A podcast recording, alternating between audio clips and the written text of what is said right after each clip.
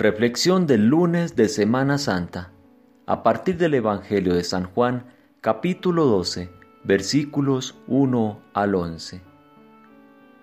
Y la casa se llenó de la fragancia del perfume. Esta semana es un ingreso al misterio de Jesús de Cafarnaúm, el Cristo para aquellos que lo ven con el ojo de la fe.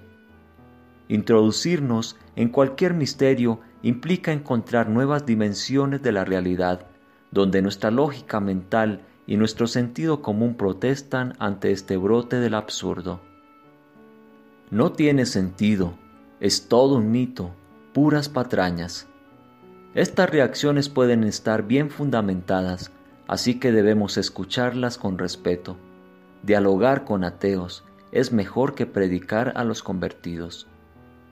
Pero también puede haber signos de que estamos logrando progreso en los espacios interestelares y encontrándonos con una realidad que nos contiene, más que la imagen de una realidad observada a través de un telescopio.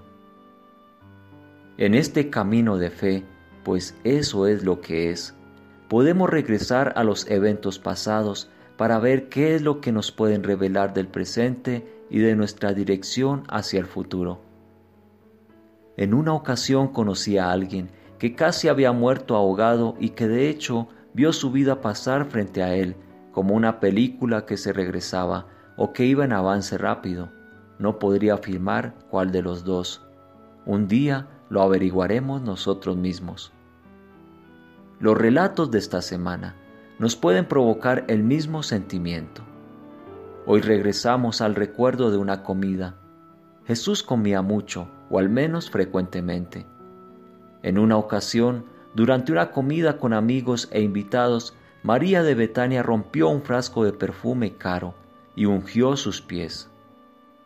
Y la casa se llenó con la fragancia del nardo y de su espíritu de servicio. Dos personas pueden ver o experimentar la misma cosa y sin embargo reaccionar en maneras totalmente opuestas. Algunas personas en la comida se han de haber visto transportados por este tierno acto simbólico de homenaje que realiza María, sintiendo que tocaba sus sentidos a través de la fragancia del perfume.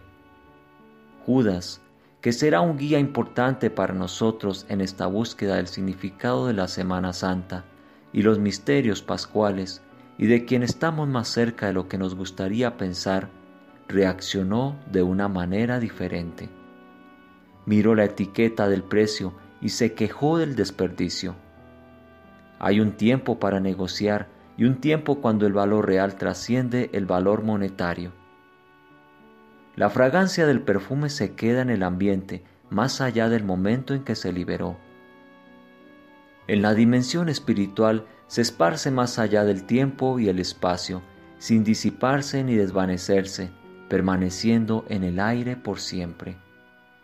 Un buen acto puramente de servicio, una sonrisa y una caricia tierna durante un momento de fracaso y tristeza, un gesto casual que ilumina toda la verdad y abre el corazón a lo que antes nunca supo, en la profundidad de la dimensión que envuelve todas las dimensiones y en la que el pasado y el presente se unen, se vuelven imposibles de olvidar. Mahatma Gandhi en una ocasión comparó el Evangelio con el perfume de una rosa y señaló lo separado que el cristianismo institucional se encontraba de su maestro. Una rosa no necesita predicar, simplemente libera su fragancia. Esa fragancia es su propio sermón. La fragancia de la vida espiritual y religiosa es mucho más fina y sutil que la de la rosa tomado de las reflexiones de Cuaresma del padre Lawrence Freeman. Traducción Enrique Lavín, W.